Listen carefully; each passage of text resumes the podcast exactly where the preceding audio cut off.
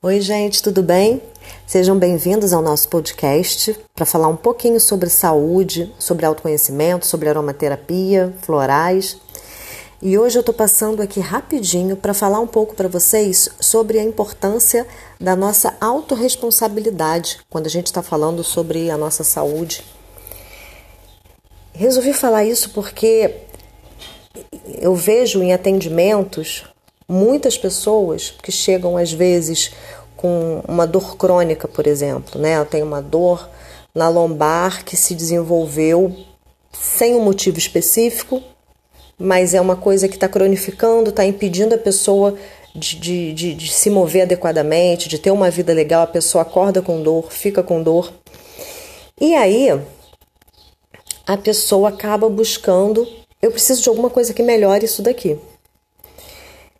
E aí, quando a gente fala que, olha, a lombar tem a ver, quando a gente estuda medicina chinesa, a lombar tem a ver com essa região que tem a ver com os rins, tem a ver com o medo. Essa parte inferior da coluna, ela vai estar muito ligada à nossa sobrevivência, que a gente fala que está ligada ao primeiro chakra, né? Então está ligado à nossa sobrevivência, ao futuro, a, a, a, a, essa nossa estabilidade.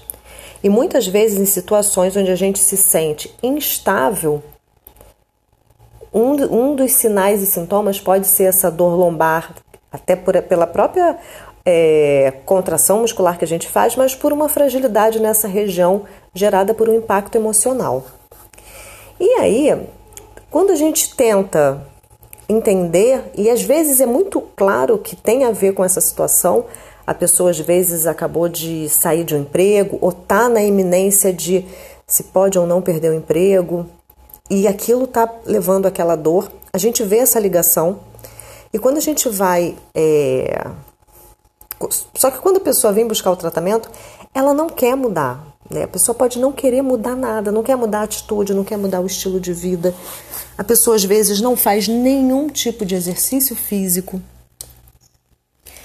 a pessoa e a pessoa tá de repente ela pode estar tá com uma alimentação totalmente desestruturada, às vezes um sobrepeso que pode afetar um pouco mais ainda a coluna. Então, várias questões envolvidas. E quando a gente vem para um tratamento com uma prática integrativa, é obrigação do terapeuta orientar a pessoa que algumas mudanças têm que ser feitas, senão a gente vai ficar enxugando gelo. Então, quando a pessoa vem, e isso falando da gente também, quando a gente está com uma questão que está se cronificando, que, é de, que, que, a gente vê que é, não é um acidente, caí me machuquei, que ali a gente vai cuidar especificamente da estrutura física. Mas uma dor, uma tensão que é gerada por uma questão emocional que vai se cristalizando ali no corpo e a gente quer mover, a gente quer mudar isso a gente tem que ter essa autorresponsabilidade de fazer mudanças na nossa vida, fazer mudanças no nosso estilo de vida.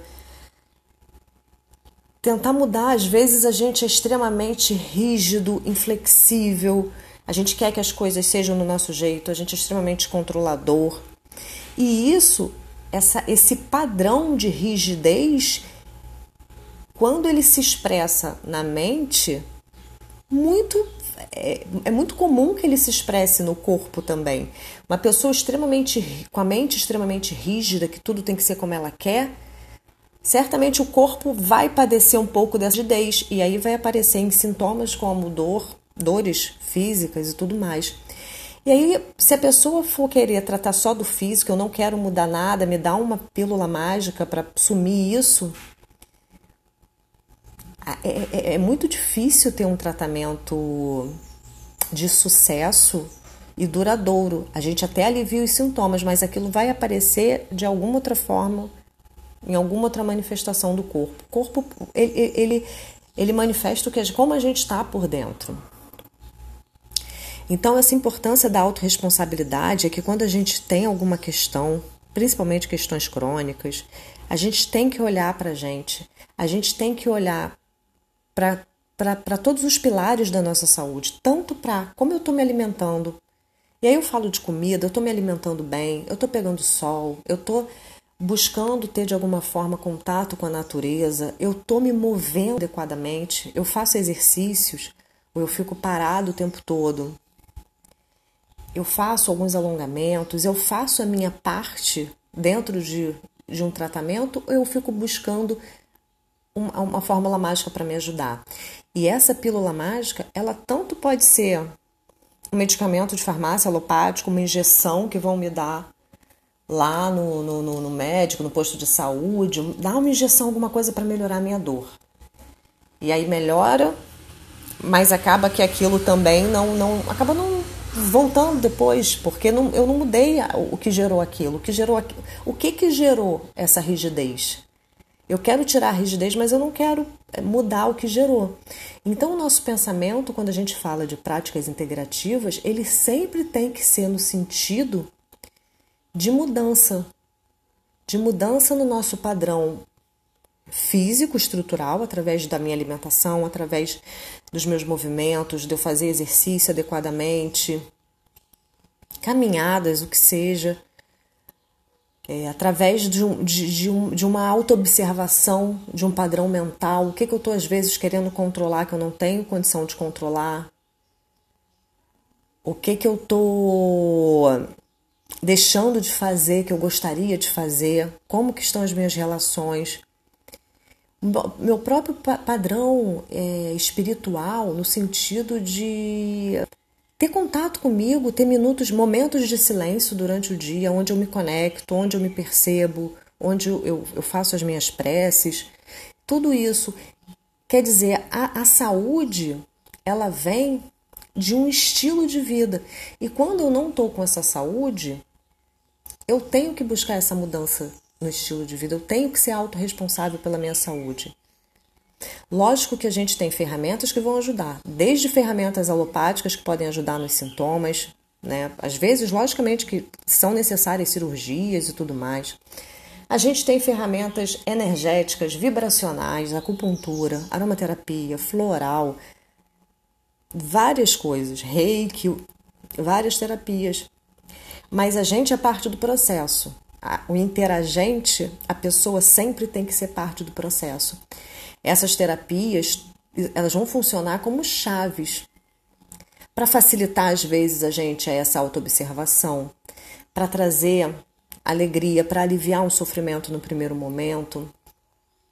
Às vezes para trabalhar com questões emocionais que estão ali cristalizadas e aí os óleos essenciais, por exemplo, podem ir, podem ir trabalhando através dos aromas, os florais.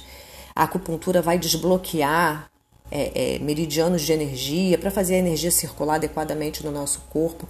Mas tudo isso são starts, são processos de desbloquear, abrir espaço para que a gente faça essa trajetória, para que a gente faça as mudanças que são necessárias para que o nosso corpo não adoeça, para que a gente realmente se mantenha em saúde. Então, essa é a nossa autorresponsabilidade, que a gente não coloque para outras pessoas, que a gente não coloque em pílulas mágicas que vão trazer a nossa saúde de volta, a nossa saúde saudável, os nossos relacionamentos, essa, essa esse bem-estar intrapessoal, eu comigo mesmo e eu com os outros. Eu ter uma satisfação com quem eu sou. E isso é uma coisa que, logicamente, muitas vezes ela vai ter que ser desconstruída crenças e visões que eu tenho para reconstruir e eu poder me perceber como essa pessoa inteira, essa pessoa livre. E aí a gente tem uma cura duradoura e efetiva.